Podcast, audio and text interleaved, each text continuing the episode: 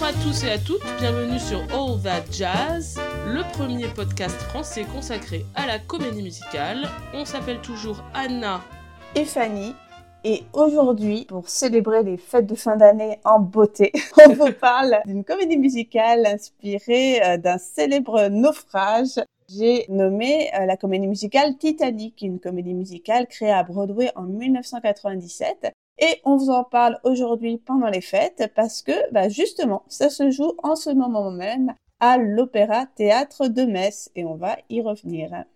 Alors, on va préciser que ça n'a pas de rapport avec euh, le film de James Cameron, qui date pourtant de la même année. C'est pas du tout une adaptation, c'est une autre version de cette histoire. Mais c'est marrant que ça soit que ça ait été produit à la même période.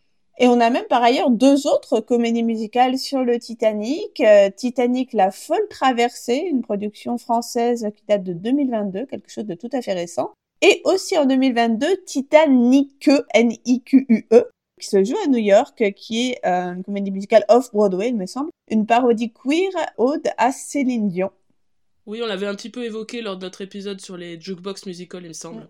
Et il y a aussi The Unsinkable Molly Brown, ne pas oublier une comédie musicale de 60 adaptée en 1964 par Charles Walters avec Debbie Reynolds dans le rôle titre, qui est un portrait complètement farfelu d'une survivante du Titanic. Donc on peut voir qu'il y a, mine de rien, euh, quelques œuvres autour du Titanic euh, en comédie musicale, mais on va dire que euh, celle dont on va parler aujourd'hui est la, principale, la plus connue. Parlons bah, désormais de cette œuvre, donc à commencer par son compositeur, qui est une figure assez importante de la comédie musicale américaine, qui est Maury Yeston. Donc Maury Yeston, c'est quelqu'un qui évolue entre les mondes du théâtre, du cinéma et du monde universitaire, parce qu'il est également enseignant. Il écrit à la fois de la musique de concert, des spectacles de Broadway, tout en euh, enseignant en tant que musicologue et théoricien de la musique. Euh, son style, c'est un style assez lyrique, souvent inspiré par le cinéma. On y reviendra à propos de Titanic, mais c'est vrai que sa musique fait très musique de film en général, et en particulier cette musique de film très marquée par le symphonisme hollywoodien, hein, qui va à la fois euh, mêler hein, finalement musique sérieuse et musique de comédie musicale. Selon euh, Mark Sweat du Los Angeles Times, je cite en traduisant en même temps, Personne à Broadway depuis Leonard Bernstein avait à ce point fusionné ensemble différents styles à la manière dont euh, Yeston euh, le fait. Comme Bernstein, Yeston est un compositeur avec un pied dans le monde de la musique sérieuse et un autre pied sur la scène de Broadway. Alors, quelles sont les œuvres marquantes de Maury Yeston? Eh bien, on le connaît euh, surtout, enfin en tout cas à All That Jazz, on le connaissait surtout comme le, compositeur de l'adaptation du film 8 et demi de Fellini en comédie musicale, à savoir donc la comédie musicale euh, Nine. Pourquoi Nine? Parce que c'est un demi-ton en plus, comme on rajoute euh, un demi-ton à de la musique par rapport à 8 et demi. Donc Nine, c'est une comédie musicale de 1982 qui, comme vous le savez, sera adaptée en film par Rob Marshall en 2009. Oui, alors il est notoire hein, pour nos auditeurs et auditrices qu'on déteste cette comédie musicale et notamment le film. Mais euh, la musique de Nine n'est absolument pas le problème. Il y a même euh, plusieurs euh, très belles chansons dans Nine. Ensuite, Maury Heston a été engagé pour travailler sur une adaptation de La Cage aux Folles, la pièce de Jean Poiret de 73 qui donnera ensuite le film d'Edouard Molinaro en 78. Mais finalement, c'est pas cette version qu'on connaît de La Cage aux Folles. Oui, parce que suite à un changement de producteur, en fait, euh, toute l'équipe créative est remplacée et donc Yeston est parti. C'est donc Jerry Herman qui reprend le projet et euh, ça donnera la comédie musicale qui marchera super bien, qui remportera notamment Anthony Howard en 1984. Alors ensuite, eh ben, Maury Yeston, il continue de ne pas avoir de bol. Oui, je trouve que cette succession est vraiment étonnante, hein, presque comique parce que après euh, n'avoir pas fait La cage aux folles, euh, va se lancer dans l'adaptation du livre Le fantôme de l'opéra de Gaston Leroux, donc une adaptation intitulée Fantôme. Mais entre-temps, quelqu'un d'autre va avoir la même idée et adapter cette même histoire euh, et le succès de la, version en fait d'Andrew Lloyd Webber, bien sûr, euh, fera en sorte que celle de Yeston ne se montrera jamais à Broadway. Mais pour le coup, Phantom existe, existe malgré tout, hein, contrairement du coup à la version... Oui, ça se euh, joue apparemment quand même euh, pas mal, mais juste, ce n'est jamais arrivé à Broadway. Il va ensuite se lancer dans une adaptation du film euh, Grand Hôtel, film MGM Précode avec Garbo et Crawford, Euh, et donc, ça donnera la comédie musicale Grand Hôtel en 1989. Et en 97, il va euh, donc composer la comédie musicale Titanic, pour lequel il va remporter le deuxième Tony Award de sa carrière pour la meilleure composition, après celui qu'il avait remporté pour Nine. Et là, on peut dire petit point comique, hein, là aussi, même si la comédie musicale, on y reviendra, est très bien, hein, c'est pas l'œuvre qui restera dans les esprits quand on parlera du Titanic, c'est plutôt le film de Cameron, sorti la même année. c'est vrai. Pauvre Maury Heston, pauvre Maury Heston. Ensuite, il a continué de travailler. Euh, en 2011, notamment, il a fait Death Takes a Holiday, donc une comédie musicale qui s'est jouée off-Broadway qui est adapté d'un roman italien qui a aussi donné le film Rencontre avec Joe Black en 2008, si, vous connaissez. Et au fil des années, il n'a pas fait que des comédies musicales, mais aussi des revues, des ballets et des pièces orchestrales. Alors, comment est-ce que ça lui est venu, cette idée de développer une comédie musicale autour du Titanic? En fait, au milieu des années 80, en 1985 très précisément, la découverte de l'épave du Titanic a relancé, euh, on va dire de manière générale, hein, la fascination hein, sur l'histoire de, ce naufrage, fascination qui en fait a toujours euh, existé hein, depuis 1912, mais mm. qui a eu, un, on va dire, un rebond avec la, découverte de l'épave. Et euh, c'est ça qui a provoqué, comme pour certains autres, le désir de, de Yeston de, s'atteler à ce projet et donc d'écrire une comédie musicale sur le célèbre naufrage. Pour ce faire, il va euh, pitcher cette idée à Peter Stone, qui est librettiste et, qui a notamment beaucoup travaillé avec Kander et Ebb et qui a aussi été scénariste pour le cinéma. Oui, il est notamment auteur des comédies d'aventure Charade et Arabesque, deux excellents films de Stanley Donen dans les années 60. Il est l'auteur du livret de 1776, 1776, la comédie musicale à succès de 1969 sur la Révolution américaine, de Sugar en 72, qui est une adaptation de certains Lem Show, différente de celle qui se joue euh, actuellement à Broadway. De Woman of the Year en 81, une comédie musicale de Kander qui d'ailleurs se joue en tournée en ce moment dans quelques villes de France, donc euh, peut-être on vous en reparlera bientôt. Ou encore de The Will Rogers Follies, qui a eu le Tony du meilleur musical en 91. Et donc, Anna, est-ce que tu peux nous dire qu'est-ce que ça va raconter, cette fameuse histoire du Titanic en comédie musicale? C'est vrai qu'on n'a pas redit bah oui, qu'est-ce qui s'est passé? Voilà, c'est quoi le Titanic?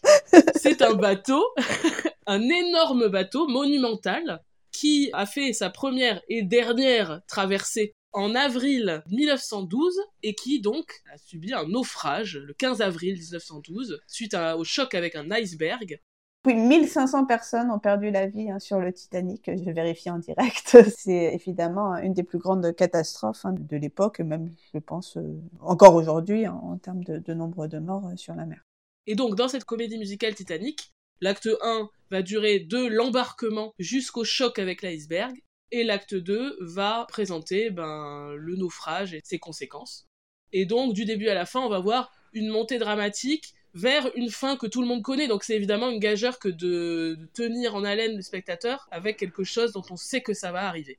C'est par définition, puisqu'il y a beaucoup de monde, euh, une comédie musicale très chorale. On a de très très nombreux personnages, contrairement finalement au, film de Cameron, hein, qui euh, allait euh, bah, voilà, se, recentrer autour d'une intrigue romantique et quelques personnages emblématiques. Ici, le parti pris, c'est vraiment de suivre plein de personnages à la fois et pour Maury Stone de raconter les différents rêves des passagers à bord. Euh, on va réussir à s'identifier aussi aux différentes classes euh, de passagers. Alors, euh, par exemple, les passagers de troisième classe vont immigrer en Amérique pour une vie meilleure. Les deuxième classes pour vivre un style de vie tranquille, à l'imitation des classes supérieures. On a vraiment ces, deuxièmes classes qui aspirent à passer à la mm. première. Et la première classe bah, euh, va émigrer, va traverser pour conserver leur position privilégiée. Et finalement, la collision avec l'iceberg a brisé tous ces rêves simultanément hein, de tous ces passagers. Alors la particularité aussi euh, de cette œuvre, c'est que tous les personnages sont inspirés de véritables passagers du Titanic. On a même des références très précises. Par exemple, on a euh, euh, pas mal mis en avant le couple des Strauss, donc Isidore Strauss, cofondateur de la chaîne de magasins Macy's, avec sa femme Rosalie, qui est la seule femme de première classe à périr sur le navire parce qu'elle ne voulait pas euh, monter sur les fameux canaux hein, et se séparer de son mari, donc ils font le, choix de périr ensemble. Ouais, pour certains c'est très précis, pour d'autres c'est seulement leur nom qui est utilisé dans l'œuvre parce que bah, on sait rien sur eux, notamment les passagers de troisième classe. Mais en tout cas, dans l'œuvre, on a, euh, au fil de l'intrigue, un petit aperçu de leur vie à chacun. Et le livret agence de manière assez équilibrée, je trouve, les passages dans les différents univers du bateau. On a euh, la salle de contrôle, le salon des premières classes, le quartier des troisième classes, le bureau du télégraphe, etc. Le sujet peut paraître euh, inhabituel, mais il a en réalité une forte portée symbolique. Hein. Selon Yeston, l'idée c'était vraiment d'incarner le mythe, selon lui, central du XXe siècle, celui de la foi en la technologie, hein. une thématique qui traverse tout le XXe siècle, mais qui va avoir un écho particulier dans les années 90 avec l'explosion en 86 de la navette Challenger. Ouais, c'est une navette spatiale qui a explosé au décollage qui a tué du coup sept personnes. Ça a beaucoup marqué les, gens à l'époque. Euh, et donc voilà, c'est des thématiques qui infusent hein, euh, cette œuvre de Maurice Eston, qui raconte aussi l'ubris hein, euh, de, l'humain, avec ce prologue qui présente l'architecte du Titanic, qui s'émerveille d'avoir réussi un tel exploit, qui le compare à Stonehenge, au Parthénon, etc. Et aussi l'ouverture, hein, juste après le prologue, qui présente les différents personnages, le souffle coupé à la vue de ce paquebot monumental. Et la deuxième grande thématique hein, de euh, Titanic, euh, ça va être euh, le, le, système de classe. Euh, de classe euh, sociale qui se reflète immédiatement en fait dans les classes du bateau première, deuxième et troisième place, puisque non seulement l'expérience de la traversée, mais aussi les destins des différents passagers du Titanic après la collision vont être directement liés à leur position sociale, hein, puisque euh, vous ne serez pas étonné d'apprendre qu'une très grande proportion des passagers de première classe ont survécu contre une infime proportion des passagers de troisième classe. Oui, et d'ailleurs, s'il y a un méchant dans l'histoire, ça va être euh, Ismay, hein, le, directeur de la compagnie donc, qui a fabriqué le Titanic, qui veut absolument démontrer que le Titanic est le plus rapide et donc demande sans cesse d'accélérer, ce à quoi le capitaine va céder. Euh, donc voilà, euh, ça nous montre aussi le côté fou bah, du capitalisme, enfin de, voilà, de l'appât du gain. Il veut absolument être meilleur que ses concurrents, que les autres bateaux, etc. Et il est aussi présenté comme assez lâche dans le deuxième acte, je n'en dirai pas plus. Et c'est d'ailleurs ce qu'on retrouve un petit peu dans le film, non? Euh, oui, oui, il est aussi présenté comme étant euh, celui qui a poussé pour qu'on aille plus vite et qui donc euh, a mené le Titanic à la catastrophe.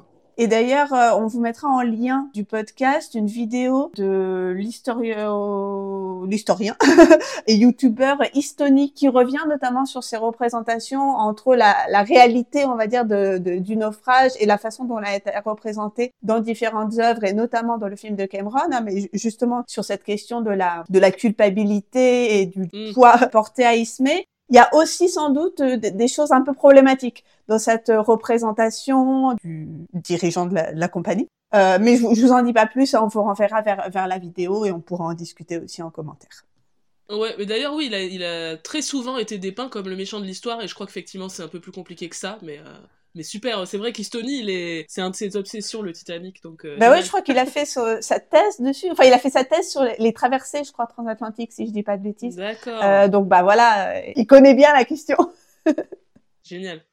Alors pour vous dire quelques mots du style musical de la partition qui est vraiment très belle hein, de cette œuvre, là encore on y reviendra. Euh, selon Yeston, il a vraiment cherché à reproduire la musique des grands compositeurs euh, de l'époque, notamment la musique britannique hein, de, l'époque, donc du début du siècle. Il cite notamment comme source d'inspiration les compositeurs Edward Elgar ou euh, Vaughan Williams. Et ça lui permettait aussi hein, d'introduire dans le théâtre musical cet élément hein, de tradition symphonique relativement atypique. Effectivement, on sent l'influence de la musique plus savante qui va distinguer vraiment euh, Titanic euh, d'autres œuvres de la même période. Hein. On est au milieu des années 90, on est l'année, en fait, Titanic a le Tony de la meilleure comédie musicale l'année après Rent, donc qui est dans un style qui n'a absolument rien à voir. On est aussi dans les années 90, le moment où Disney commence à arriver à Broadway. Donc c'est vrai qu'on a une singularité euh, musicale de l'œuvre très forte. Ouais, c'est vrai qu'on peut difficilement imaginer plus différent musicalement que Rent. c'est ça. Euh, alors disons quelques mots du casting de la production originale de Broadway. On va pas citer tout le monde puisque comme on l'a dit c'est un, casting absolument pléthorique, mais on va donner quelques noms de comédiens qu'on connaît bien. Hein. Donc l'architecte du Titanic Thomas Andrews, qui est le premier personnage qu'on voit euh, dans la pièce, est joué par Michael Severis, donc euh, qui est connu pour avoir joué, Sweeney Todd, mais aussi Edwig, on l'avait dit hein, dans notre épisode sur Edwig and the Angry Inch, ou encore pour avoir créé le rôle du père dans Fun Home, pour lequel il a eu un Tony Award. Frédéric Barrett, l'ouvrier soutier sur le bateau, est joué par Brian Darcy James, qu'on ne présente plus, un grand interprète de comédie musicale, qui est notamment joué par exemple dans Something Rotten, mais dans énormément d'autres choses, dans Shrek aussi. Alice Bean, qui est une passagère de seconde classe obsédée par l'idée de se frotter à la haute société, personnage assez rigolo, est jouée par Victoria Clark, elle aussi une actrice très prolifique, dont on peut mentionner qu'elle a reçu le Tony en 2005 pour The Light in the Piazza, ou très récemment cette année pour Kimberly Akimbo. Et enfin, Charlotte Drake Cardoza, qui est une femme de première classe très provocatrice, euh, était jouée par Becky Ann Baker, euh, qui est une actrice dont je ne savais absolument pas qu'elle chantait. Euh, on l'a vue dans plusieurs séries. Elle joue la mère de l'héroïne dans Freaks and Geeks et dans Girls. Moi, c'est une actrice que j'aime beaucoup. À l'époque, on avait un ensemble absolument foisonnant de 43 interprètes sur scène, plus un orchestre de 26 musiciens. Donc une production très ambitieuse, monumentale, et avec euh, aussi tous les enjeux liés au décor et des difficultés techniques importantes à ce niveau-là. Oui, le coût euh, élevé du décor euh, de Titanic a rendu impossible le fait de faire, comme ça se fait traditionnellement, des essais hors de New York, dans d'autres villes avoisinantes, et ensuite de, faire venir le spectacle à, New York. Donc le spectacle a directement ouvert ses portes à New York, au Lune Fontaine Theater, le 23 avril 1997. Et donc, euh, pour l'anecdote, hein, on le rappelle, euh, le spectacle ouvre en avril et le film de Cameron sort sur les écrans en décembre de la même année. Alors, la, la réception de, de, ce Titanic euh, sur scène, les critiques furent relativement mitigées, mais finalement, on était très très loin du naufrage, sans mauvais jeu de mots, prédit. Pour citer le, le critique du New Yorker, qui est tout à fait positif, euh, donc je cite, il semblait acquis d'avance que le spectacle serait un échec, une comédie musicale sur le voyage inaugural le plus tragique de l'histoire, au cours duquel 1500 personnes ont perdu la vie, était évidemment absurde. Étonnamment, le Titanic parvient à être à la fois grave et divertissant, sombre et joyeux, et peu à peu, on réalise que nous sommes en présence d'un véritable ajout au théâtre musical américain contemporain. Le spectacle va tenir donc 804 représentations et 26 avant-premières et va ensuite partir en tournée pendant trois ans. Alors d'ailleurs, je me suis interrogée hein, sur euh, cette tournée du, Titanic. Est-ce que euh, ça part euh, du coup dans une version aussi pharaonique que ce qui est ouvert à, Broadway à l'époque? Je ne sais pas du tout. Comment faire voyager le, Titanic en comédie musicale? Une vraie question, mais j'avoue ne pas avoir plus d'informations à ce sujet. Mmh, c'est vrai. En tout cas, pour sa production de Broadway, Titanic a été nommé pour 5 Tony Awards et il a remporté les 5 meilleur musical, meilleure musique, meilleur livret, meilleure scénographie et meilleure orchestration. Il a également été nommé pour un Grammy du meilleur album de comédie musicale. C'est aussi donc un spectacle qui va euh, s'exporter, hein, notamment euh, en Angleterre, pour lequel il va gagner quatre West End Theatre Awards, notamment le Best Musical. Et c'est aussi une comédie musicale qui va connaître de nombreuses versions euh, internationales dans les pays anglophones, hein, Angleterre, Canada, Irlande, Pays de Galles, Écosse, mais qui va aussi être traduit et donc se jouer en Belgique, en Hollande, en Allemagne, en Hongrie, en Corée, au Japon, en Norvège, au Danemark, en Tchécoslovaquie en Australie et même en Chine. Donc euh, comme quoi, c'est vraiment cette idée hein, d'une catastrophe qui est aussi un mythe universel. Et c'est un spectacle qui s'est notamment rejoué tout récemment au Royaume-Uni, en fait, en tournée à l'été 2023. Oui, et d'ailleurs, une captation euh, justement d'une des représentations de cette tournée a été projetée dans quelques salles aux États-Unis, il me semble, il y a quelques semaines, et est désormais visible sur Broadway HD. Donc si vous avez Broadway HD, n'hésitez pas à aller le voir et à nous dire ce que vous en pensez. Euh, donc cette captation a été filmée au New Victoria Theatre de Woking dans le Surrey. C'était une mise en scène de Tom Sutherland, qui apparemment est un metteur en scène qui a énormément euh, fait Titanic. Il avait déjà dirigé une version très appréciée en 2013 au Southwark Playhouse sur le West End. Et je pense qu'un abonnement à Broadway HD euh, devrait euh, être un investissement que devrait faire All That Jazz. Euh, ouais, j'ai regardé, c'est 50 dollars par, par an, c'est pas très cher. eh oui, il suffit d'un bon petit crowdfunding, chers auditeurs, chers auditrices.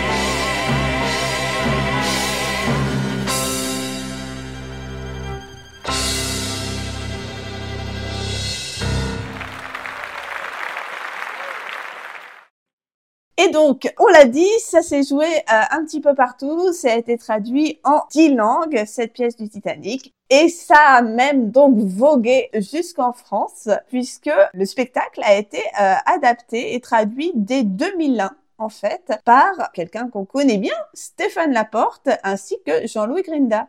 Oui, alors pour rappel, Stéphane Laporte, c'est un peu le traducteur de comédie musicale en France. Ça fait un moment qu'il est là. Il, a notamment adapté Le Roi Lion, Un violon sur le toit, euh, Grease, avant que Nicolas Angèle fasse une nouvelle traduction, Airspray, euh, Le livret de Mamma Mia, Frankenstein Jr., Le magicien d'Oz. Titanic et en fait c'était sa première expérience dans le domaine du musical, donc c'était ses débuts pour euh, l'Opéra Royal de Wallonie à Liège. Et oui, puisque avant la version euh, Messine, le spectacle s'était déjà joué deux fois en français euh, à l'Opéra Royal de Wallonie à Liège, donc, et ensuite à l'Opéra Théâtre d'Avignon, puisqu'il s'agissait en fait d'une coproduction entre les deux maisons d'opéra. Mais donc ça faisait plus de 20 ans que le spectacle n'avait pas été euh, monté en français. Et on a donc cette version Messine qui vient d'ouvrir d'ouvrir ses portes à l'Opéra Théâtre de Metz. Oui, puisqu'elle se joue du 21 décembre 2023 au 1er janvier 2024. Donc normalement, si je fais à peu près bien mon boulot, vous devriez entendre cet épisode avant que ça soit fini. Et donc on sait jamais si vous habitez à Metz ou si vous êtes fou, euh, vous pouvez aller vous précipiter pour voir les dernières représentations. J'avoue que quand j'ai appris euh, donc que l'Opéra Théâtre, enfin quand Paul-Émile Fourny m'a annoncé qu'il euh, comptait monter Titanic, donc ça, ça remonte à juin 2022 hein, quand j'ai eu la nouvelle. Euh, j'étais d'abord un petit peu étonnée par ce choix parce que je, je connaissais pas cette comédie musicale. C'est vrai que comme elle s'est très peu jouée en France, elle est assez méconnue. Euh, mais finalement, en fait, en ayant un petit peu suivi tout ça de, plus près, je, je, trouve que c'est très logique, en fait, et, ça m'étonne pas, on va dire, euh, comme choix. Euh, déjà, bah, parce que je pense comprendre, on a commencé à comprendre le goût de Paul-Émile Fourny pour euh, les comédies musicales très spectaculaires, les comédies musicales aussi à l'esthétique, si on peut dire, très cinématographique. Enfin, c'est aussi ce qu'il en fait dans, dans, sa mise en scène. Le style de cette partition, euh, très, très symphonique, très chorale, convient très bien finalement à une maison d'opéra. Et euh, c'est aussi quelque chose qui convient très bien à une maison d'opéra parce que on a beaucoup de monde euh, sur scène et que, bah, je, je, le rappelle, hein, pour les comédies musicales produites à l'Opéra Théâtre de Metz, on a à la fois la participation du ballet, du chœur résident de, l'opéra, hein, donc déjà 14 danseurs et euh, il me semble plus d'une quinzaine de, de, choristes qui sont des permanents de l'opéra, auxquels on ajoute des interprètes solistes recrutés pour l'occasion. Et donc ça fait, fait toujours beaucoup de monde dans les productions à l'Opéra Théâtre de Metz et pour Titanic, c'était absolument parfait. Alors Fanny, tu as pu assister avec tes étudiantes et étudiants à des répétitions et à d'autres moments de préparation du spectacle. Est-ce que tu peux nous raconter comment c'était? Alors oui, alors voilà le point pédagogique. Euh, l'idée en fait, j'ai donc monté un partenariat avec l'Opéra Théâtre de Metz l'idée, c'était euh, de permettre à une vingtaine d'étudiants de licence 3 d'accéder aux coulisses de, de l'opéra et de découvrir comment on produisait une comédie musicale, parce que c'est vrai que ben on, produit quelques comédies musicales en France, mais on va dire des productions originelles, c'est pas euh, si courant que ça. Et ben voilà, on en avait une qui se produisait juste à côté de l'université. Ça aurait été absolument trop dommage de, de ne pas aller voir ce qui se jouait, et d'autant plus pour des étudiants d'art du spectacle que vous imaginez bien qui sont euh, biberonnés à la comédie musicale. Et donc, outre l'observation de, de, ces répétitions, l'idée c'était aussi pour une petite quinzaine d'entre eux de participer à la réalisation d'un documentaire sur la production de, du spectacle. Alors, euh, documentaire qui est actuellement en cours de montage. Hein. on va voir au deuxième semestre ce que donnera ce documentaire pour aussi garder une trace et puis pour réfléchir hein, à comment est-ce qu'on restitue un travail de, ce type. Donc voilà, c'est une expérience euh, incroyable en tout cas pour moi et j'espère aussi pour elles et, eux. Et euh, pour vous donner une petite idée, voilà, entre octobre et décembre, on est allé une petite quinzaine de fois à l'opéra, donc euh, c'est vrai qu'on était souvent là-bas et on a pu assister à toutes les étapes en fait de la préparation des décors, des costumes, des répétitions, alors des répétitions de danse, de chant, des répétitions en studio, sur scène, avec ou sans mise en scène, avec ou sans costume. Et on a en parallèle pu interviewer la costumière, le metteur en scène, euh, les interprètes. Donc c'était vraiment super de pouvoir apprécier ce spectacle à différents stades de sa préparation, de voir l'évolution hein, d'une configuration, d'une répétition à, l'autre, avec ou sans l'orchestre aussi par exemple, et surtout de mesurer hein, l'immense travail de coordination que tout cela représente. Génial, donc euh, parlons euh, vraiment précisément de cette version Messine. Donc l'équipe, tu l'as dit, Paul-Émile Fourny, c'est le directeur de l'opéra, mais c'est aussi le metteur en scène de cette production. On a également Emmanuel Favre, qui euh, officie en tant que scénographe. Alors Emmanuel Favre, elle a surtout travaillé sur des opéras au départ, mais aussi des comédies musicales. Elle a fait Priscilla folle du désert, elle a fait Frankenstein Junior, qui est la précédente comédie musicale de l'opéra de Metz, on en avait parlé. elle a fait le récent revival de Starmania. Mais aussi, j'ai vu euh, des concerts de grande ampleur, comme des concerts de Johnny Hallyday ou de Mylène Farmer. Donc c'est vraiment une spécialiste des décors grandioses, dont on va parler un peu plus précisément. Et elle est actuellement apparemment à la préparation de la cérémonie d'ouverture des Jeux Olympiques avec Thomas Joly. Donc vous donnez une petite idée. ah ben voilà, donc elle est vraiment spécialiste des trucs, euh, ouais, grandioses, je crois que c'est le mot. Euh, à la chorégraphie, on a, je suis désolée si j'écorce son nom, Graham Erhard Kotovic, qui est un danseur de l'Opéra de Metz depuis 2016 et qui était déjà sur Frankenstein Junior. Et à la direction musicale, donc chef d'orchestre, Aurélien Hazan Zielinski, qui était lui aussi sur Frankenstein Junior. On ne change pas une équipe qui gagne. Alors, on va maintenant vous faire écouter une petite interview réalisée par Fanny avec Paul-Émile Fourny, justement, le directeur de l'opéra et le metteur en scène de cette version de Titanic. Bonjour, Paul-Émile Fourny. Bonjour. Euh, vous êtes donc directeur de l'Opéra-Théâtre de l'Eurométropole de Metz et également metteur en scène de Titanic que nous avons pu voir à euh, l'Opéra-Théâtre de Metz. Alors, Paul-Émile Fourny, on vous doit beaucoup de comédies musicales à l'Opéra-Théâtre de Metz. Pourquoi monter des comédies musicales dans une maison d'opéra? Je crois que ça a sa place parce que déjà notre, notre label c'est Opéra Théâtre, donc euh, on ne fait pas que de l'opéra dans cette maison, il y a de la programmation chorégraphique, il y a de la programmation aussi de théâtre, et je trouve que la comédie musicale est un art euh, complet et il y a sa place. Donc, euh, quand je suis arrivé dans cette maison, j'ai décidé de, de, pouvoir produire des comédies musicales également, au même titre que des ouvrages lyriques. Et nos auditeurs et auditrices sont très contents de ce choix, bien évidemment, de plus en plus de maisons d'opéra se mettent à produire de la comédie musicale, et on en est vraiment ravis. Et donc à Metz, après My Fair Lady, Frankenstein Jr., pourquoi ce choix de Titanic de Maury Heston? D'abord parce que c'est une histoire qui me fascine, comme, comme beaucoup, beaucoup de personnes euh, sont fascinées par euh, cette histoire du Titanic. Il y a eu tellement de films le premier film, euh, c'est 1958-59, euh, premier film américain sur ce sujet. Après, il y a eu des séries euh, télévisées qu'on peut retrouver sur YouTube. Et puis arrive évidemment le magnifique film de Cameron. Et il y en aura d'autres encore. Donc c'est vraiment quelque chose, un titre qui, qui me plaisait. J'avais vu une production qui avait été donnée à l'Opéra Royal de Wallonie en Belgique. C'était dans les années 2000 on est 23 ans après et il n'y a pas eu d'autre version que celle-là, qui avait été reprise d'ailleurs, je pense, dans la foulée à l'Opéra d'Avignon. Et depuis, plus aucune maison n'a produit euh, de production sur euh, cette thématique du, Titanic. Et cette comédie musicale de Maury Heston, qui est assez particulière, je dois le dire, par le nombre de rôles qu'il y a, par sa musique aussi, euh, et par le thème, le thème en lui-même. Donc je trouvais assez intéressant, 23 ans après, et en France euh, plus particulièrement, de proposer au public une nouvelle production de, ce titre. C'est vrai, contrairement à d'autres spectacles qu'on voit souvent monter en France, celui-là, ça fait longtemps qu'on ne l'avait pas vu. Et euh, bah, j'allais y venir justement, quels sont les défis de mise en scène pour un spectacle pareil? Je veux dire, un spectacle avec autant de monde, avec une scénographie forcément très impressionnante. Pour moi, euh, si je devais comparer par exemple à Frankenstein ou à My Fair Lady, où on a des rôles de solistes vraiment très très précis. Là, on est face à une distribution énorme. Il y a plus de 50 rôles à distribuer. Et donc, euh, ils ont chacun des rôles plus ou moins grands, mais ils représentent chacun euh, chacune le caractère d'une personne ayant existé en tous les cas pour certains rôles, sur euh, le Titanic en question au moment où ce bateau prend la mer et au moment où malheureusement il, subit un accident avec un iceberg et il coule. Donc on, est vraiment dans, un, dans une cartographie, une radiographie des différentes personnes qui étaient à bord, que ce soit l'équipage, que ce soit les passagers. Donc euh, pour monter un tel spectacle, il faut se documenter énormément. Euh, au niveau de la scénographie, au niveau aussi du caractère des personnages, je prends toujours l'exemple du commandant euh, Smith. Ben, le commandant Smith, euh, on, a même des photos de lui, donc euh, on ne peut pas confier, par exemple, ce rôle à, un jeune artiste, même s'il a du talent, de 25 ans. Ça, doit être déjà un artiste confirmé, qui a l'âge du rôle, qui a aussi, le, je dirais, le physique de, ce commandant, parce qu'il est, particulier. Voilà, ça c'est un exemple. Il y en a plein d'autres hein, dans la production, puisque puisqu'on cite même des personnes, euh, des passagers nominativement qui étaient à bord de ce bateau.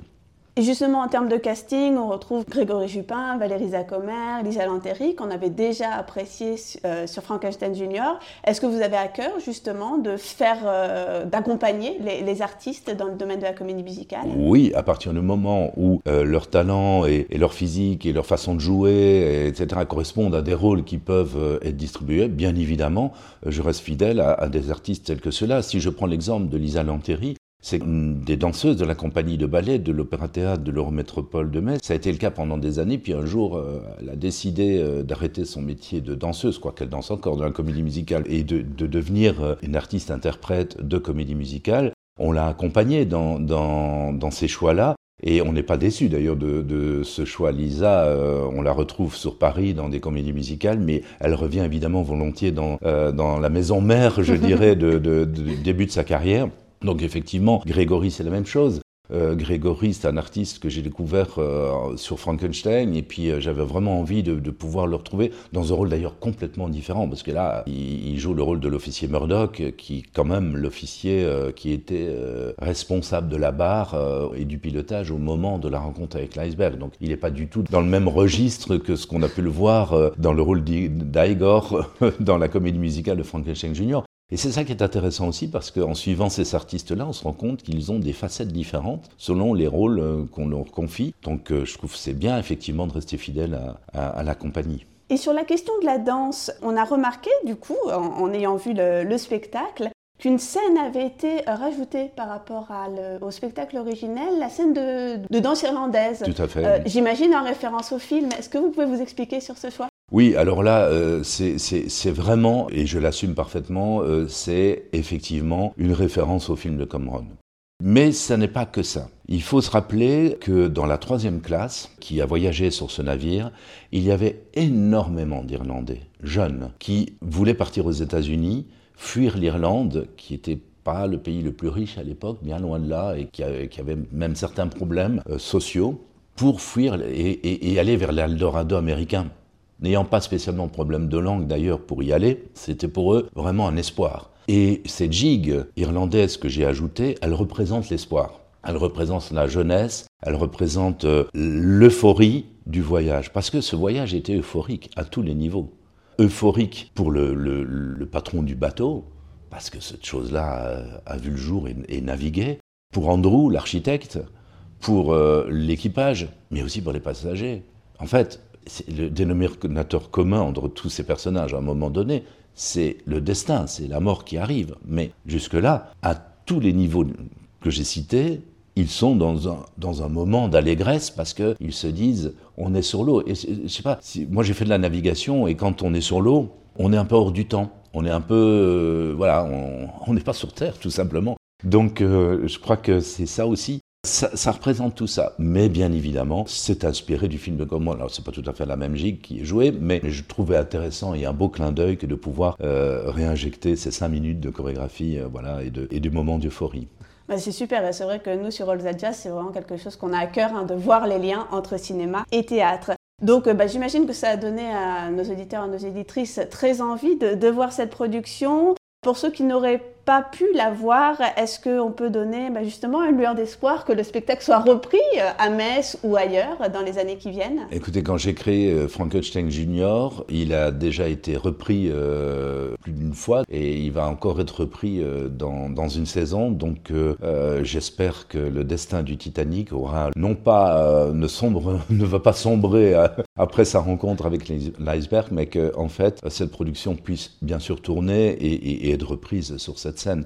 Nous l'espérons tous, c'est un gros travail que nous avons fait. Euh, c'est un regard très cinéma sur, euh, sur ce, vaisseau, hein, parce que, encore une fois, il y a toutes les références. Il ne s'agit pas d'aller raconter une autre histoire. Donc, euh, je pense que, vu le succès déjà rencontré, logiquement, ça ressortira. On en est très contente et on espère qu'on pourra le, revoir dans, dans, les années à venir. Merci encore, Paul Merci à vous pour cet entretien. Merci. Nous sommes de retour. Parlons désormais du casting de cette version de l'Opéra de Metz.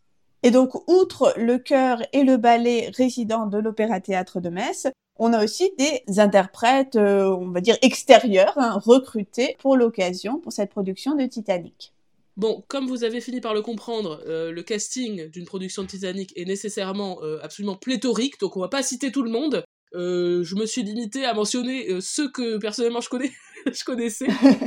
on avait euh, Scott Emerson, un ténor franco-américain très expérimenté qu'on avait pu voir euh, euh, en narrateur dans Into the Woods à l'opéra de Massy notamment, mais qui est très prolifique. Et il y a aussi des comédiens qu'on avait eu le plaisir de voir sur Frankenstein Junior, et dont on avait déjà dit tout le bien qu'on pensait d'eux.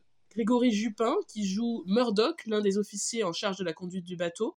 Valérie Zacomer, qui joue Alice Bean, passagère de deuxième classe ou encore Lisa Lanteri, qu'on avait aussi vu dans Cabaret à Strasbourg, ou encore dans Al Capone, qui joue Kate McGowan, une jeune femme irlandaise de troisième classe. Alors, je voulais juste raconter une petite anecdote qui est aussi, en fait, le départ hein, de, de, ma collaboration avec l'Opéra Théâtre de Metz. Il se trouve en fait que j'ai rencontré Lisa Lanteri dans un train, dans le train qui me ramenait de Strasbourg à Metz après avoir vu bah, cette fameuse production de cabaret dans laquelle elle jouait. Et en fait, elle est assise juste devant moi. Et alors, j'étais pas du tout en train de, l'espionner, hein, je tiens à le préciser. Mais je vois que euh, sur son téléphone, euh, elle est en train de téléphoner et d'échanger des messages plutôt avec Vincent Eden. je me dis, c'est quand même curieux. Voilà, quelqu'un qui parle à Vincent Eden devant moi. Puis voilà, je vois qu'ils s'échangent des vocaux, qu'elle parle de, cabaret. Je me dis, c'est voilà, j'étais un petit peu curieuse évidemment. Et du coup, euh, lorsque j'ai pas osé l'aborder tout de suite, et lorsqu'on est descendus toutes les deux, j'ai dit excusez-moi, vous êtes Lisa Lanteri, donc elle était très contente et euh, on a voilà, on a, commencé à rigoler. Euh, voilà, je lui ai parlé de la jazz qu'elle connaissait, donc j'étais contente qu'elle connaisse, elle était contente que, que je la reconnaisse. Enfin, voilà, tout le monde était très content. Et Lisa est vraiment une personne extrêmement sympathique.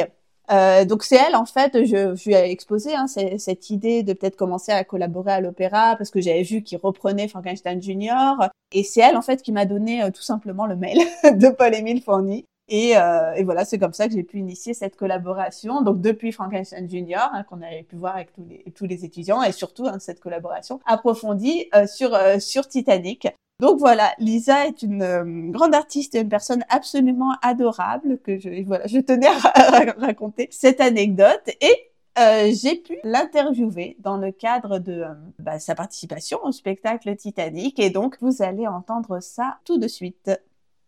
Ben, bonjour Lisa, on est vraiment très très contente de t'avoir sur Lisa Jazz et puis personnellement c'est aussi un peu grâce à toi que j'ai pu mener ce projet avec le PA Théâtre. Alors, tout d'abord, est-ce que tu peux bah, te représenter pour nos éditeurs et auditrices et nous dire le rôle que tu interprètes dans le spectacle? Oui, donc je m'appelle Lisa Lanteri. Je joue actuellement le rôle de Kate McGowan dans Titanic. Donc je suis une jeune femme de troisième classe qui voit ce voyage euh, à bord du Titanic comme son ultime chance pour pouvoir changer sa vie. Parce que voilà, elle est, euh, enceinte. Elle a besoin de, quitter l'Irlande pour euh, commencer une nouvelle vie là-bas. Est-ce que tu peux nous redire un petit peu ton parcours? Toi, tu as une relation très particulière avec l'Opéra Théâtre de Metz. Tout à fait, tout à fait. Alors moi, à l'origine, je suis danseuse, danseuse classique même. Donc euh, j'ai fait euh, ma formation. Euh, j'ai commencé à Menton, puis ensuite à Monaco. Après, j'ai travaillé dans différentes compagnies, un petit peu à Nice, au Canada, tout ça. Et puis ensuite, j'ai été embauchée ici au Ballet de l'Opéra. Et euh, j'y ai passé huit années merveilleuses au sein de, au sein de ce ballet euh, qui a un, répertoire hyper varié. Donc ça a été vraiment, euh, ça a été vraiment une, chance inouïe pour moi d'avoir accès à des répertoires si différents, rencontrer des, chorégraphes, donc voilà, pouvoir toucher en fait à des gestuelles tout aussi différentes et enrichissantes les, les unes que les autres. Donc c'était vraiment, vraiment incroyable. Et puis très rapidement, Paul-Émile Fourny m'a donné la chance de commencer à utiliser la voix sur My Fair Lady. Ça commençait là. Et petit à petit, bon, bah, ils m'auditionnaient pour certains rôles, tout ça. Et puis finalement, en fait, euh, j'ai pu, euh, en parallèle de ma, de ma carrière de danseuse au sein de la compagnie, j'ai pu commencer à jouer et chanter dans des opérettes ou comédies musicales qui étaient aussi produites ici euh, à l'Opéra Théâtre. Et oui, on t'a notamment vu l'année dernière dans Frankenstein Junior, enfin, même l'année dernière et la saison d'avant. Et la saison d'avant, et même celle d'avant, en fait, on avait commencé, mais on a été interrompu par le deuxième confinement. Donc ça a été moralement tellement difficile. Mais euh, j'espère que ça va aller. Oui, oui, et on a même un petit oui. du spectacle. Donc oui, Frankenstein Junior, et c'est vrai que c'est grâce à Frankenstein Junior en fait que j'ai eu le déclic. Et là, je me suis dit, mais en fait, j'aime, j'aime vraiment ça. J'aime utiliser la voix, j'aime euh, monter sur scène euh, différemment, m'exprimer différemment, voilà, plus seulement que par le corps. Et donc euh, récemment à Paris, on a aussi pu te voir dans Al Capone, la comédie musicale. Et du coup, je vais être un petit peu curieuse en, quoi c'est différent, parce que j'imagine que ça n'a rien à voir comme univers que de travailler ben, dans un théâtre privé, enfin voilà, un spectacle qui se monte pour euh, euh, quelques représentations dans un théâtre privé, ou dans une maison d'opéra en termes de, travail. En quoi c'est différent ou pas? Mmh, Ce qui va être différent, c'est peut-être l'énergie au sein des répétitions. Du coup, sur Al Capone, euh, nous étions entre intermittents du spectacle. Non, ça, change quand même. ce sont des personnes qui... C'est un petit peu difficile d'expliquer. Je pense que c'est peut-être le fait aussi qu'on ne se connaisse pas. Mhm. On découvre des gens, on se, on, se, rend compte tout ça. On regroupe nos énergies pour le bien de spectacle. Alors qu'ici, finalement, on a l'impression... Euh, donc là, à chaque fois que je reviens, j'ai l'impression de, de retrouver une famille qui mhm. se connaît sur le bout des doigts. Voilà et euh, avec les, bons côtés et les moins bons aussi. Hein. Dans les deux cas, de toute façon, euh, c'est toujours euh, difficile de travailler avec les tempéraments des uns des autres. Mais, mais pour moi, les deux sont hyper complémentaires. C'est enfin, hyper intéressant de d'évoluer dans deux, deux, univers comme ça complètement différents. Ouais, deux milieux aussi, j'imagine. Et deux milieux. complètement différents. Et est-ce que tu connaissais Titanic avant que Paul-Émile Fourny te contacte pour le rôle? Non, je ne connaissais pas cette comédie musicale. Moi non plus. je t'avoue. ouais. Et euh, je suis ravie de la découvrir parce qu'il y a plein de petites pépites. Euh, je trouve vraiment que. Euh, enfin, je pense que je pense que ça va être un, très beau spectacle, que ce soit autant sur le plan musical que scénique. Comment on se prépare en fait à un projet pareil, à un projet d'une telle ampleur aussi Et voilà, comment est-ce qu'on prépare ce type de rôle? Alors moi j'aime bien me renseigner sur euh, le personnage que je vais avoir à interpréter. Donc euh, si l'extrait d'un roman, lire le roman. Bon là pour le coup le film, c'est vrai que je l'ai pas, j'ai, pas regardé le film parce que pour moi la comédie musicale est bien différente. Hmm. Voilà, elle a été, elle a été écrite avant. Euh. Mais j'ai essayé de me renseigner sur mon personnage parce que nous, nous interprétons tous des personnages qui ont réellement existé, qui étaient réellement sur ce paquebot. Et moi je trouve ça tellement émouvant. Ça pour le moment j'arrive pas à faire la fin sans pleurer et je pense que ça, ça ne se produira jamais parce que je pense à ces personnes que nous représentons. Tout ça était réel. C'est pour ça que je trouve que Titanic a une dimension supérieure. On est toujours ému de toute façon quand on incarne un personnage parce que parce qu'on le vit réellement nous-mêmes, on vit réellement ce que, ce que ce personnage traverse. Mais là, on fait hommage à ces personnes. Mm. Et c'est hyper, hyper émouvant. Donc il y a une vraie préparation. Euh, enfin voilà, moi j'ai fait des petites recherches comme Kate McGowan était une femme de troisième classe. On n'a pas, on n'a pas d'informations sur elle. On sait juste qu'elle est décédée lors du naufrage, ce qui n'est pas le cas dans la comédie musicale. Je pense qu'ils ont voulu mettre un petit peu de positivité et d'espoir mm. euh, pour le public tout de même. parce que donc elle est enceinte tout ça et donc on, comprend qu'elle va pouvoir euh, elle va pouvoir accomplir ses rêves. Donc il y a cette petite préparation-là. Et après, pour moi, le, plus gros du travail, ça a été euh, le travail sur partition. Parce que ce n'est pas une partition facile. Ça n'a pas l'air. Hein. C'est une très belle partition, mais ça n'a pas l'air facile. Vraiment pas. Et c'est vrai que c'est surtout là-dessus que j'ai axé mon travail. Vraiment, en partition. Après, oui, euh, j'ai du texte aussi, mm. mais euh, les, scènes m'inquiétaient moins. Elles sont plus organiques, on va dire. Et justement, c'est quoi ton moment préféré du spectacle? Mon moment préféré du spectacle? c'est dur de choisir. C'est un petit peu difficile. C'est un petit peu difficile. Euh, en fait, j'ai plusieurs flashs. J'aime beaucoup la chanson de Barrett, mhm. le soutier. Voilà, ça arrive au début du spectacle et c'est lui qui fait avancer le bateau. Aussi, c'est un artiste que j'admire beaucoup et vraiment, je... cette chanson me fout les poils. Mais après, j'aime bien notre chanson des troisième classes aussi. Euh, euh, la chanson d'espoir, la, la, chanson d'espoir, ouais, euh. Ladies Made, donc voilà, où chacun confie le, rêve qu'il souhaite, enfin le métier qu'il souhaite avoir, enfin voilà, ses objectifs de vie, de vie future. Et je trouve ça très beau. Et moi, je m'efforce à vraiment être dans la joie à ce mm. moment-là, parce que si on commence à penser à ce qui va se passer ensuite, il peut très très vite tourner à la mélancolie. Mm. En fait, c'est quelque chose d'autant plus tragique qu'on oui, sait ce qui va arriver. Oui, oui, tout à fait. Euh, la fin de l'acte 1 aussi, No Moon, euh, hmm. c'est juste avant que le, paquebot euh, heurte l'iceberg. Donc cette chanson me, touche aussi beaucoup. Moi, je pensais plutôt tout simplement au moment que tu préférais, dans lequel tu étais, mais très généreusement, tu cites aussi des numéros. Bah oui, oui, oui, parce que ah oui, non, non, mais pour moi, en fait, on est, on est tellement, ben, justement, tous dans le même bateau. J'ai du mal à, concevoir un spectacle de manière individuelle. En fait, une preuve de plus que Lisa Lanteri est vraiment une très très chouette artiste.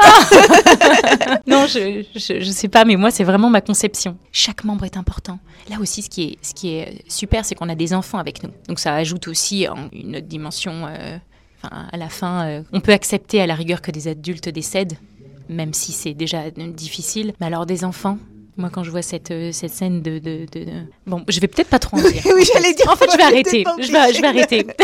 Venez, vous verrez.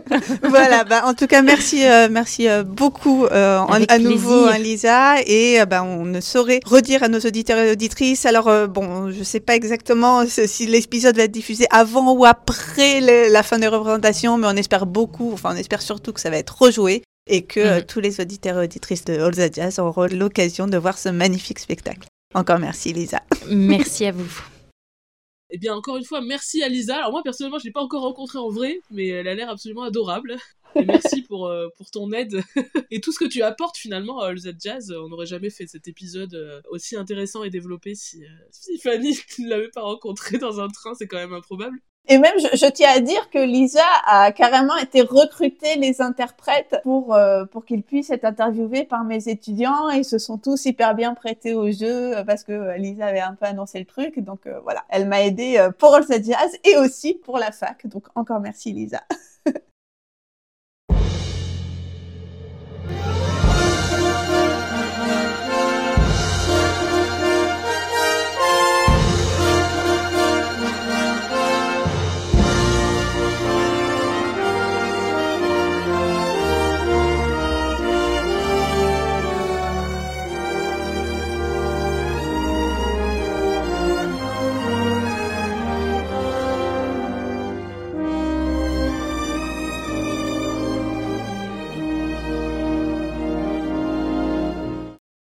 Maintenant, allons, euh, on va dire, un petit peu plus loin dans notre analyse de cette euh, production Messine, en, donnant notre avis. Alors personnellement, je vais préciser tout de suite que je n'ai pu voir qu'une répétition. Euh, c'était bon l'œuvre en entier, en costume, dans les décors, etc. Mais néanmoins, le spectacle n'était pas prêt, pas tout à fait prêt en tout cas. Donc voilà, je ne vais pas pouvoir donner un jugement complet sur cette mise en scène de Metz.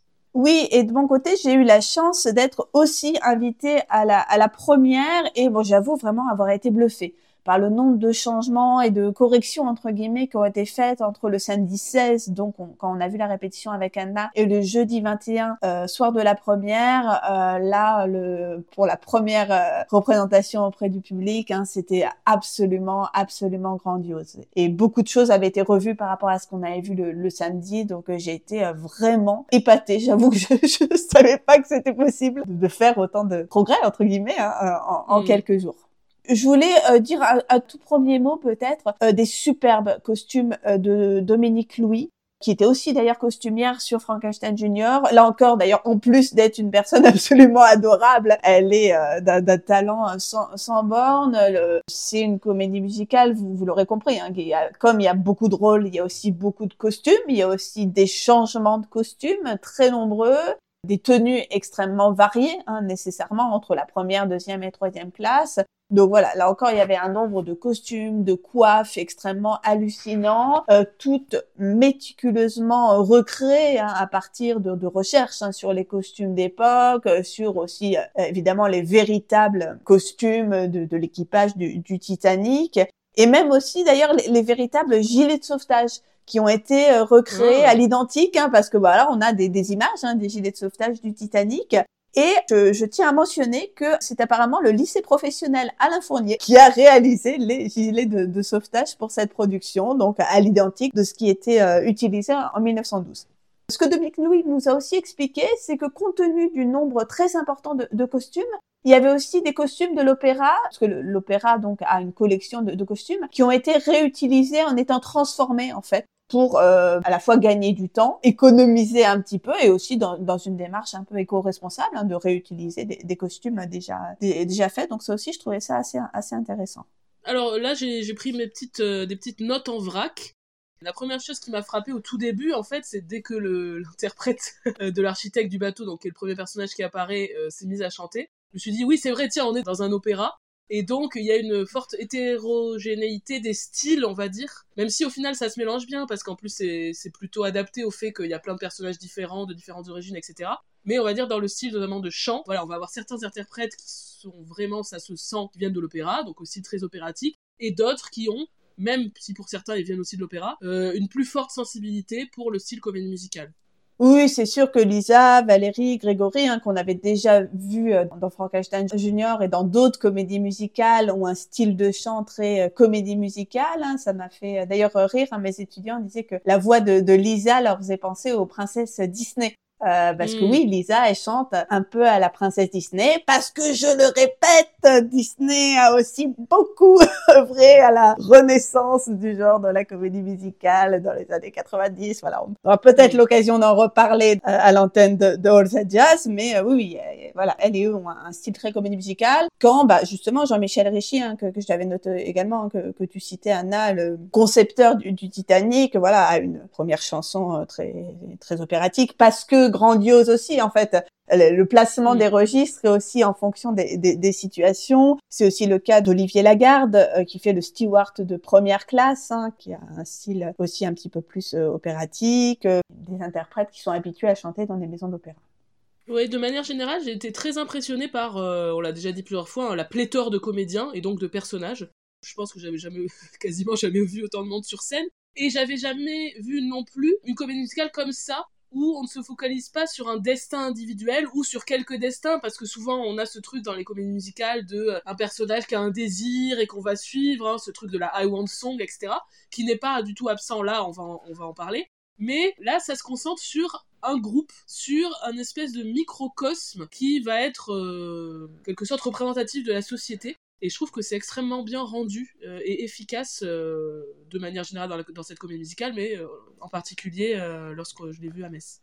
Et euh, c'est vrai qu'on arrive suffisamment bien à s'attacher à quelques personnages de quelques classes différentes pour être finalement investi du, du, du destin du, de, de l'ensemble du bateau. Parce que voilà, on a euh, Kate euh, parmi les personnages de troisième classe, même avec l'équipage, hein, le personnage du steward, hein, Etches, et aussi revient à plusieurs reprises. Voilà, un personnage qu'on identifie très bien. Ou encore hein, la fameuse Mrs Bean, obsédée par l'idée de fréquenter la première classe. C'est un peu on va dire, la dimension comique aussi de, de, cette comédie musicale, qui est très très attachante.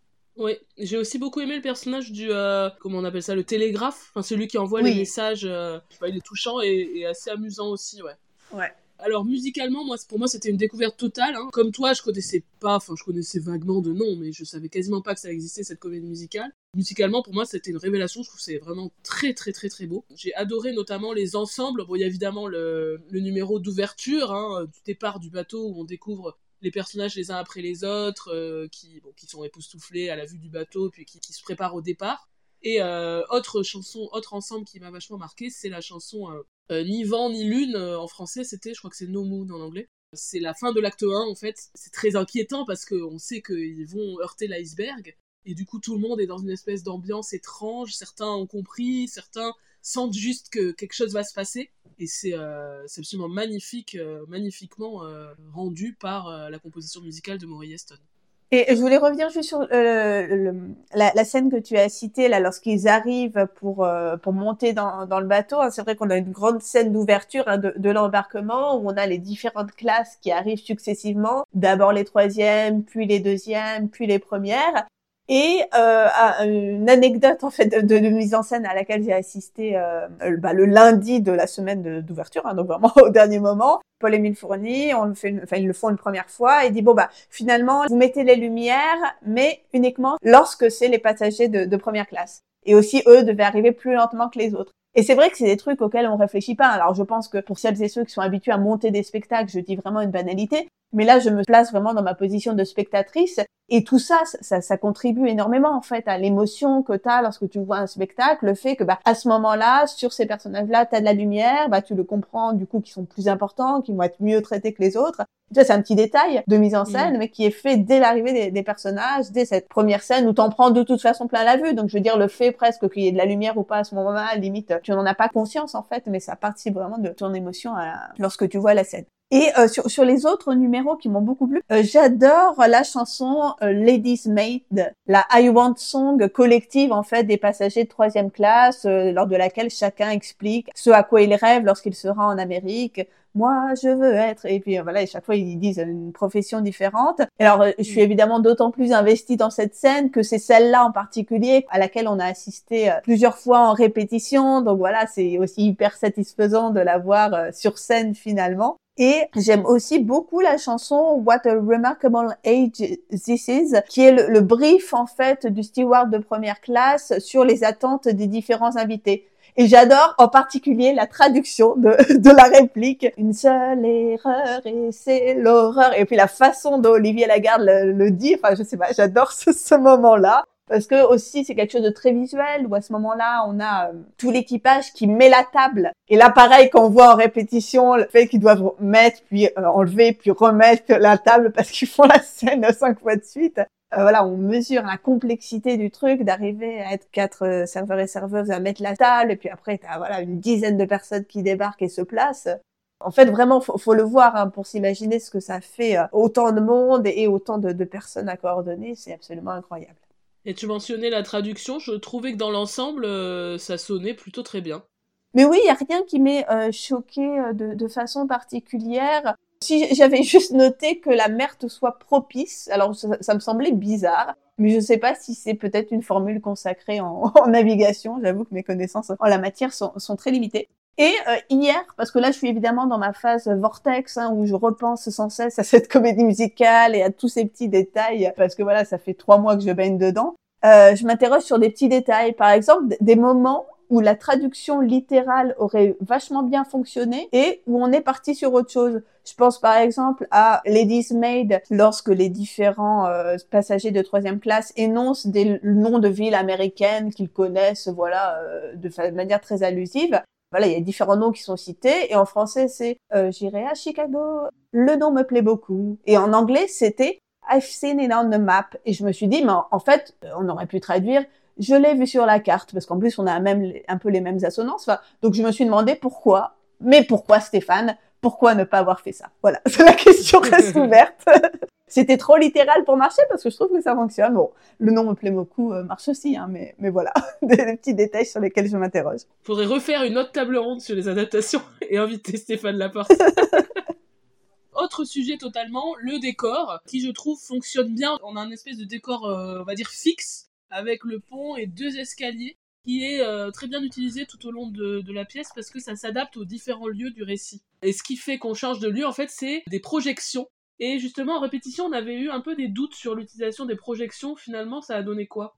Oui, c'est vrai que comme c'était très complexe, euh, lorsqu'on l'a vu, c'était clairement encore au stade des essais. Hein. On le voyait de façon, il réajustait aussi les, les projections en, temps réel. Mais le jour de la première, je te rassure Anna, ça s'est révélé euh, vraiment convaincant. Hein. Pour la plupart, ça fonctionnait très bien. Je pense notamment à la salle des machines, qui voilà était, était très bien figurée. Aussi au, au salon des premières classes, au style art déco, euh, en effet trompe-l'œil en fait, qui fonctionnait tout à fait ou encore au pont du bateau à un moment donné lors d'un grand numéro de, danse, euh, le numéro du ragtime en fait. Ils sont sur le pont et donc on voit, euh, je ne sais pas comment expliquer, les cheminées du bateau et il y a un effet de perspective. Voilà, ça, ça, fonctionne très bien, c'est mm. très convaincant. Euh. Le, seul bémol que j'aurais sur l'utilisation de ces projections, c'est les projections du Titanic voguant loin lorsqu'il chante en fait pour la première fois le numéro, la chanson Farewell en fait lorsqu'il s'éloigne sur, sur les mers je trouvais pas le lien logique en fait de nous montrer à la fois des personnages en train de faire coucou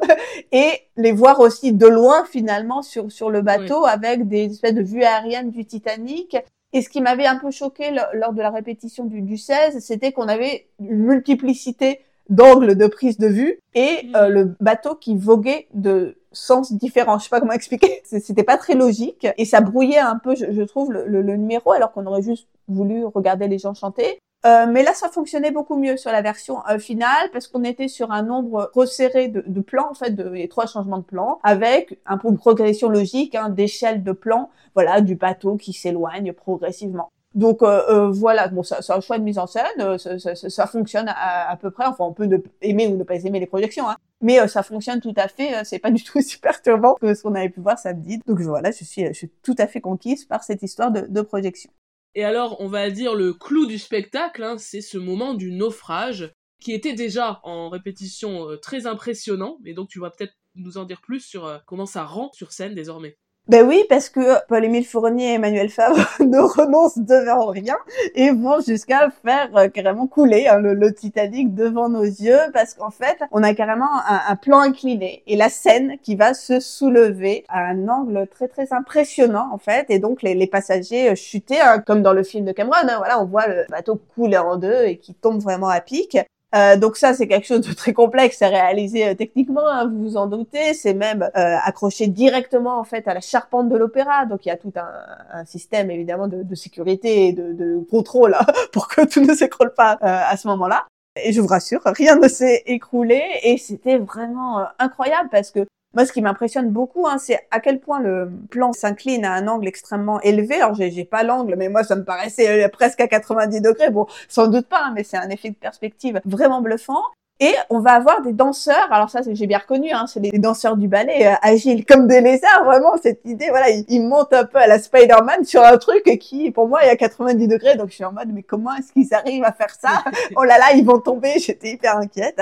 Voilà, donc il monte et il retombe, hein, mais tout cela très gracieusement et en toute sécurité. Et en prime, cerise sur le gâteau, on a même des projections de silhouettes qui tombent en fait aussi sur ce plan incliné pour euh, augmenter euh, l'effet de, catastrophe et de, nombre hein, voilà, de corps qui tombent sans fin. Et vous ne vous en doutiez peut-être pas, chers auditeurs et auditrices, mais ces cœurs qui tombent, eh bien, sont ceux de mes étudiants et de moi-même. Hein. Avec un petit groupe d'étudiants, on a été, parce qu'on est comme ça à l'université de Lorraine, on ne recule devant rien.